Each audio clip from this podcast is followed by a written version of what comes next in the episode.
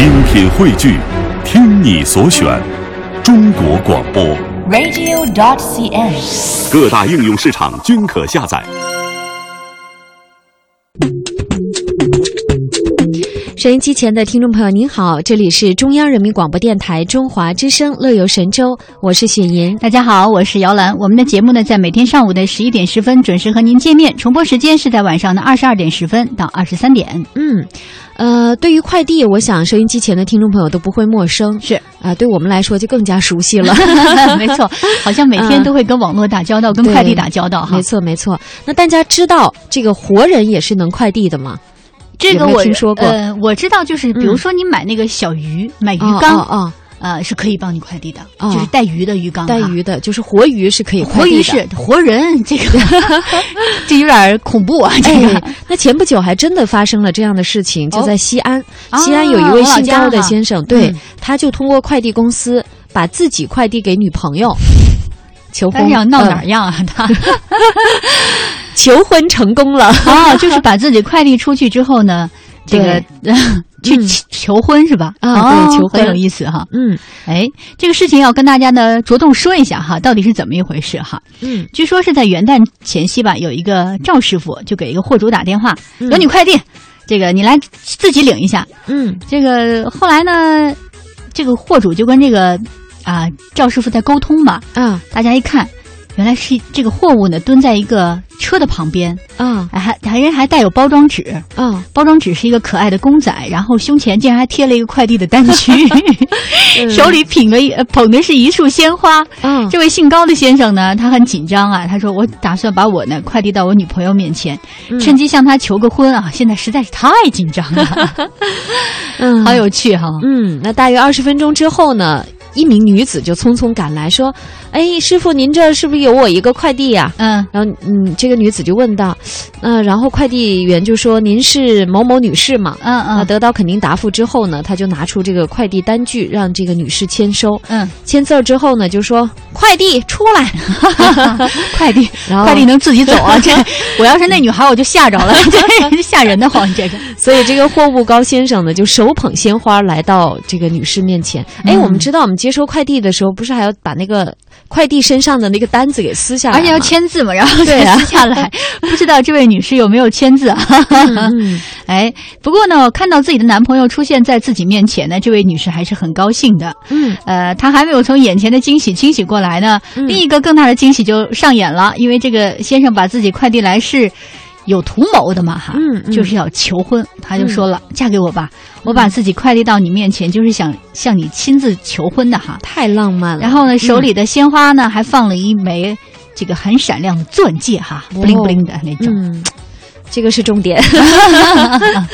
呃，而且还有一个蛮有特点的，也要告诉大家，嗯，他们这个快递的单据的填写也是经过精心设计的。哦，它的快递单号是二零一三零五二三什么意思呢？这个啊，这就是这个我刚差点想说这两口子，就是高先生和他女朋友第一次见面的时间。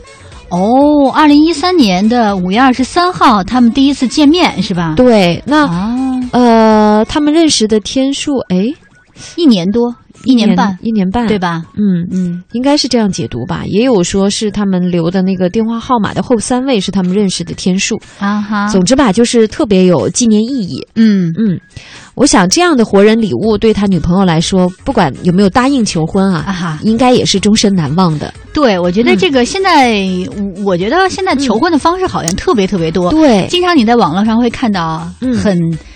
就是标新立异的对，那种想法哈，嗯。让你觉得哎呀，真的是蛮有趣的。嗯，但是我在想哈，嗯。就是任何一个女孩子都会特别期待有一天这个男朋友向她求婚，喜从天降，就是喜从天降那种感觉。不过我倒是觉得哈，有人也失败过，因为我记得我在上学的时候吧，好像我们学校里头有一个男孩向一个女孩表白，就是同一个宿舍楼嘛，嗯，呃大学哈，就是大学的时候，然后就在底下用那个嗯蜡烛不就摆了一个嗯那个心嘛哈。可是我真的觉得天公不作美，你知道吗？下雨那天风特别大，所有的蜡烛都被吹灭，嗯一边吹灭，他还要一边的把它再点上，所以那一晚上好像他就在忙活这个事情，你知道吗？然后那女孩也就很无奈，嗯就站在那个地方吧。就想是想表达一下自己啊很很喜悦的心情。啊可是看到他特别狼狈的一步，永远是在那儿点那个蜡烛，蜡烛哦，大家都觉得哎呀。这什么时候才能弄好啊？天宫真的是一点都没给他哎帮忙，你说他这些哥们儿也不帮帮忙啊？那也没办法呀。那你刚点上，噗，那风来了，应该而且好几个一一人守一个蜡烛。因因为我记得好像那会儿还没有那个防风的那个蜡烛，就是普通的那种红蜡烛，哦哦哎呀，特别有趣哈、但也是比较尴尬。对，那我想这也是印象很深刻的一份礼物了。是的，嗯，今天的互动话题呢，想和收音机前的听众朋友一起来回顾一下，在二零一四年你收到过的最开心或者是最尴尬的礼物是什么？嗯是的，好，我们再来看看关于今天节目的互动话题。嗯，在开场呢，姚兰和我们分享了在上大学的时候，有人表白失败的一个经历哈。嗯，嗯，他说姚兰的同学在外头点起蜡烛，摆成这个心形的图案，对，用想就知道啦，这一定是失败的嘛。嗯，因为呢，搭上呃下雨天，就有点像那个中元节超度法会。你真会想，佳姐你实在是太有才了。嗯 刚才我就乐了半天哈，我觉得嗯哎是，还说的还蛮形象的。要不他俩最后怎么分手了？我觉得就是这个原因。当年埋下的阴影啊。对对对，悲剧的种子哈。嗯，呃，看到 A 三八零，他说去年收到的最开心的礼物，他说嗯是一个很好的朋友送的两本书。啊第一次收到他的礼物就是很有意义。对，嗯，呃我也特别愿意送别人书，可是很多的那个人都不愿意收到书。我觉得就比如说，你要是马上要参加一个比赛啊，或者是要在竞争某一个岗位啊，你要送给他书，他会很恼火。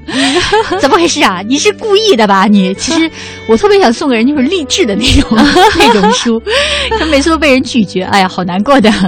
哎，我刚想说，我也经常送人书，因为你知道，就咱们都知道，啊，做这一行经常也会收到一些杂志社寄来的书嘛。啊对对对然后送给别人也是遭到嫌弃，因为不一定是别人喜欢，人说你是不是没地儿放了这么沉的东西啊，对，但是我就特别喜欢收到书，别人要送我书，我就特别的高兴。嗯、而且我觉得台湾听友也应该蛮高兴的，因为台湾的书还是比大陆贵蛮多。对，是嗯是挺贵的，而且我我记得我第一次去台湾看书的时候，我特别不适应，嗯竖版嘛竖版的啊，啊，就看的时候要上下点头。不过我觉得也好，也会活动治颈椎治颈椎病的。